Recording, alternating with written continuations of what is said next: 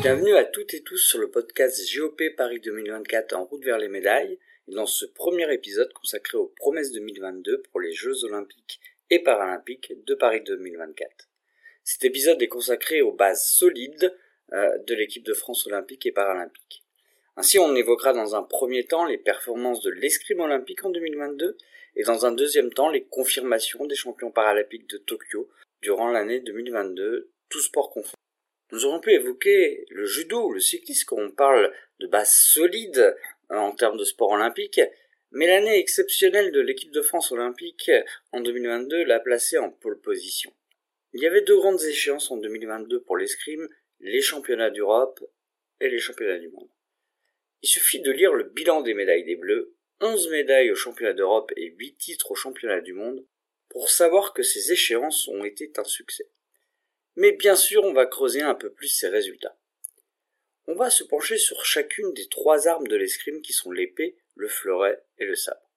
Il faudra également bien prendre en compte que les Russes n'ont pas participé aux épreuves pour les raisons que l'on connaît, alors qu'ils font partie des trois nations qui dominent l'escrime international avec l'Italie et la France, voire quatre avec les États-Unis.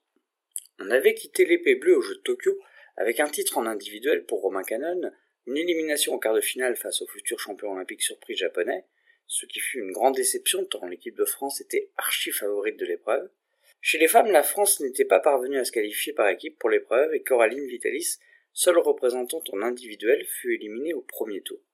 On guettait donc ce que la sublime surprise Romain Cannon ferait en 2022, comment se relèverait l'équipe de France masculine de son échec à Tokyo, et l'évolution de l'équipe féminine.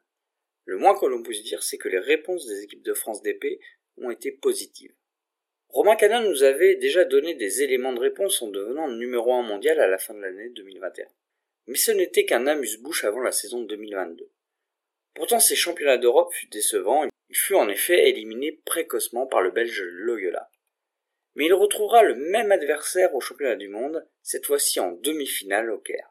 Malgré encore un énorme combat, il se qualifiera en finale à la mort subite victoire 15-14. Il gérera sa finale de main de maître pour devenir champion du monde individuel, un an après sa victoire aux Jeux Olympiques de Tokyo. Il emmènera dans son sillon le collectif par équipe homme. Cette équipe a doucement remonté la pente en 2022. Il faut dire qu'elle a des atouts à faire valoir. Car si Romain Cannon est devenu champion du monde en 2022, Yannick Borel, lui, s'est adjugé le titre de champion d'Europe. Ainsi, actuellement, Yannick Borel et Romain Cannon sont respectivement numéro 1 et 2 mondial. Alors c'est tout logiquement qu'après une médaille de bronze, l'équipe de France d'épée a remis les pendules à l'heure en s'emparant du titre de champion du monde. Le deuxième en 2022 pour Romain Cannon qui en un an s'est forgé un palmarès qui en ferait rêver plus d'un. Les féminines ont lors de l'année 2022 sacrément remonté la pente avec en point d'orgue un magnifique titre européen par équipe acquis par Marie-Florence Candansamy, Oriane Malo, Lorraine Ramby et Coraline Vitalis. Elles se sont également hissées en quart de finale des championnats du monde. Actuellement, l'équipe de France de féminine d'épée par équipe est troisième au classement mondial. Alors certes, il n'y a pas eu de médaille en individuel en grand championnat, mais cela n'empêche que cette équipe envoie clairement des signaux positifs en vue de Paris 2024. Voilà pour l'épée, intéressons-nous maintenant au fleuret. À Tokyo, si le fleuret n'avait pas ramené de médaille en individuel, l'arme avait brillé par équipe avec une médaille d'argent chez les dames, et bien sûr le titre olympique pour les hommes. En équipe, les résultats ont été de la même veine en 2022 avec la médaille d'argent aux Europes, le bronze mondiaux pour les femmes comme pour les hommes. Mais c'est en individuel que le fleuret a fait sensation. Les titres mondiaux sont revenus aux Français, que ce soit celui féminin décroché par Isaora Tibus ou masculin décroché par Enzo Lefort. Ces deux athlètes ont confirmé qu'ils constituaient le socle de l'équipe de France avec Romain Canon, Yannick Borel et Manon Brunet-Apiti. Isaora Tibus a enfin décroché la consécration mondiale qu'elle cherchait après avoir décroché le bronze aux Europes 2022. Enzo Lefort a acquis son deuxième titre mondial individuel. Le bronze décroché également par Maximilien Chastanet au championnat d'Europe montre également tout l'étendue du vivier français dans cette arme. Voilà pour le fleuret, la troisième et dernière arme que nous allons évoquer, c'est le sabre. Comme pour l'épée féminine, le sabre homme n'était pas qualifié par équipe au jeu de Tokyo et n'était représenté que par Bolade Apiti en individuel, qui avait été éliminé malheureusement précocement dans la compétition. Chez les femmes, la leader de l'équipe, Manon Brunet-Apiti, avait ramené le bronze et l'équipe l'argent. En 2022, pour ce qui est du sabre masculin, on a constaté des frémissements similaires à l'épée féminine, Au championnat d'Europe, Elliot Bibi et Bolade Apiti ont été médaillés de bronze et l'équipe a fini quatrième de la compétition. Au championnat du monde, Maxime Pianfetti a été finaliste individuel. L'équipe est parvenue jusqu'au quart de finale. Des résultats encourageants pour la suite. Chez les femmes, Manon Brunet-Apiti a été absente sur ces deux échéances et il a été intéressant de constater que cela n'a pas nuit au niveau de l'équipe qui fut championne d'Europe et vice-championne du monde. Au niveau individuel, c'est Sarah Balzer qui a tiré son épingle du jeu en décrochant notamment le bronze européen.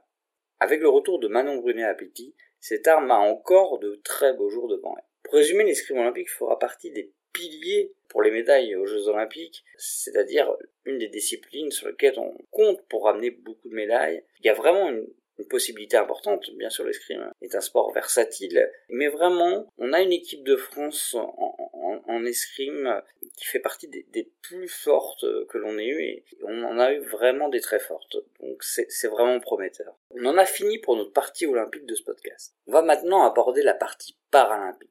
Quand la question s'est posée de parler des bases solides de l'équipe de France paralympique, une évidence s'est imposée à moi.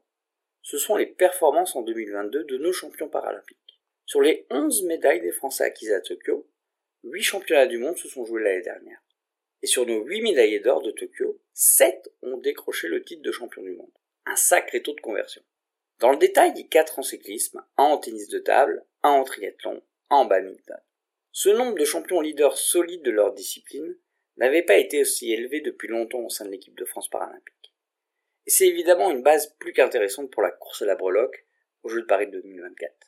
Regardons de plus près qui sont ces valeurs sûres. Pour ceux qui ont suivi les Jeux paralympiques de Tokyo, impossible de passer à côté d'Alexandre Lehoté. Le jeune cycliste avait ramené 4 médailles, dont un titre. Sa saison 2022 fut tout bonnement exceptionnelle. Double champion d'Europe sur route contre la montre et course en ligne, vice-champion du monde contre la montre sur route et champion du monde sur la course en ligne. Au championnat du monde sur piste de Saint-Quentin à Yvelines, il a raflé les quatre titres mis en jeu dans sa catégorie C2 et signé trois records du monde. Il a ainsi obtenu le titre de champion du monde de poursuite, discipline dans laquelle il est champion paralympique, avec le nouveau meilleur chrono mondial en poursuite il ne pourra pas faire une aussi grande radia à Paris, car certaines épreuves ne seront pas au programme ou fusionnées avec d'autres catégories. Mais Alexandre Léoté sera, en toute vraisemblance, une des grandes figures de l'équipe de France paralympique en 2024. Son ami Dorian Foulou ne sera pas en reste. Le champion paralympique de poursuite C5 a été l'autre grand bonhomme des championnats du monde de paracyclisme sur piste. Il a ainsi conservé son titre de champion du monde de poursuite avec une facilité déconcertante et devrait s'avancer comme grand favori à Paris sur cette épreuve. Toujours en cyclisme sur route, Kevin Lekunf, venu très récemment au handisport, champion paralympique sur route en course en ligne, est devenu champion d'Europe et du monde sur la même épreuve en 2022. Malgré les aléas d'une course en ligne, il faudra vraiment compter sur lui sur cette épreuve. Florian Joigny fut un vainqueur surprise de la course en ligne en bike C2 à Tokyo. En 2022, la surprise a laissé place à la confirmation, avec le titre de champion d'Europe et du monde de course en ligne, et celui de champion d'Europe du contre-la-montre et vice-champion du monde de contre-la-montre également. Finalement, en cyclisme, seul Alexandre Lieveras, qui avait été sacré en tandem contre la montre sur route avec Corentin Hermenot à Tokyo, n'a pas obtenu le sacre mondial. Mais il a changé de coéquipier en la personne de Maxime Gressier, et ils ont pris tout de même la médaille de bronze sur l'épreuve après quelques semaines de collaboration. C'est donc assez prometteur. En para-tennis de table, le boss c'est toujours et encore Fabien Lamiro. Le quadruple champion paralympique M2 n'a rien perdu de sa détermination pour encore une fois battre son grand rival, le polonais Schubert. Alexis Auquincan semble lui n'avoir aucun rival dans sa catégorie en paratriathlon. Vainqueur avec une énorme marge au jeu de Tokyo, il a récidivé cette année pour s'offrir son cinquième titre de champion du monde. Enfin, Lucas Mazur a démontré au championnat du monde de para-badminton qu'il était bien le numéro un mondial de sa catégorie, en décrochant l'or. Ces champions-là seront très durs à déloger à Paris et c'est tant mieux pour nous. C'est vraiment une base très solide pour consolider notamment les titres et autres médailles et pour augmenter ce total également euh, à Paris, sensiblement. Voilà, c'en est fini pour ce premier épisode sur les promesses 2022 pour euh, les Jeux de Paris 2024, mais on se retrouve euh, très bientôt pour un nouvel épisode où l'on abordera encore de belles performances françaises qui sont prometteuses pour Paris 2024. Et donc je vous dis à bientôt pour un prochain épisode de GOP Paris 2024 en route vers les médailles.